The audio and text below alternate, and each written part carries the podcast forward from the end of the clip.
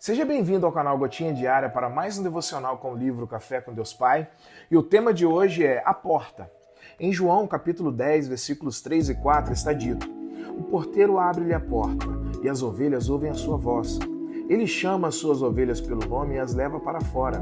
Depois de conduzir para fora todas as suas ovelhas, vai adiante delas, e estas o seguem porque conhecem a sua voz. Bom, a linguagem metafórica de portas é algo muito comum. Geralmente falamos em portas que se abrem em referência a novas oportunidades e a portas que se fecham como sinônimos de chances perdidas. Portas são sinônimos de proteção e segurança. Com isso, Jesus se apresenta de forma muito clara a seu povo como uma porta, não uma porta. Ele se apresenta como a verdadeira opção, o único caminho que devemos trilhar e que nos conduzirá a um destino com propósito. Toda porta para cumprir efetivamente seu papel é travada ou destravada por uma chave. Caso contrário, não cumpre sua finalidade. Nesse sentido, somente aqueles que são de confiança têm a chave para abrir a porta.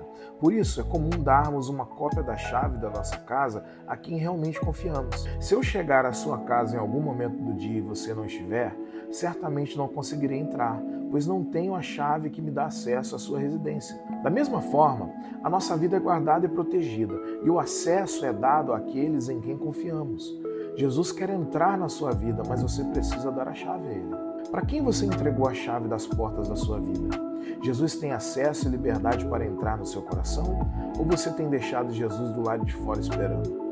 Reflita sobre isso. Entregue a chave da sua vida a Jesus para que ele tenha livre acesso ao seu coração e nele faça morada. A frase do dia é: a coisa mais importante da vida não é a situação em que estamos, mas a direção em que nos movemos. Hashtag acesso. Bom, o escritor termina esse devocional com uma pergunta: Para quem você entregou as chaves das portas da sua vida? Essa é uma pergunta muito importante, porque às vezes entregamos sem perceber as chaves das portas da nossa vida aos desejos materiais, por exemplo, e corremos um grande risco de sermos dominados. O dinheiro, por exemplo, promete poder, mas muitas vezes nos leva a uma busca incessante roubando a nossa paz interior e nos forçando a passar por cima de tudo e de todos por de haver algum resultado. Quando não, entregamos as chaves das portas da nossa vida a relacionamentos prejudiciais que nos conduzem a um caos total interno. Às vezes, sem necessidade, vivemos tempestades violentas no nosso interior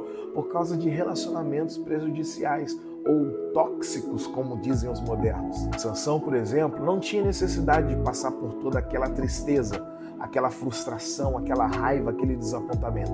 Porém, isso lhe sobreveio por causa de um relacionamento prejudicial. Temos que escolher de forma sábia para quem estamos dando as chaves das portas da nossa vida. Essa é uma escolha fundamental para preservar, seja a nossa paz, que o nosso bem-estar emocional.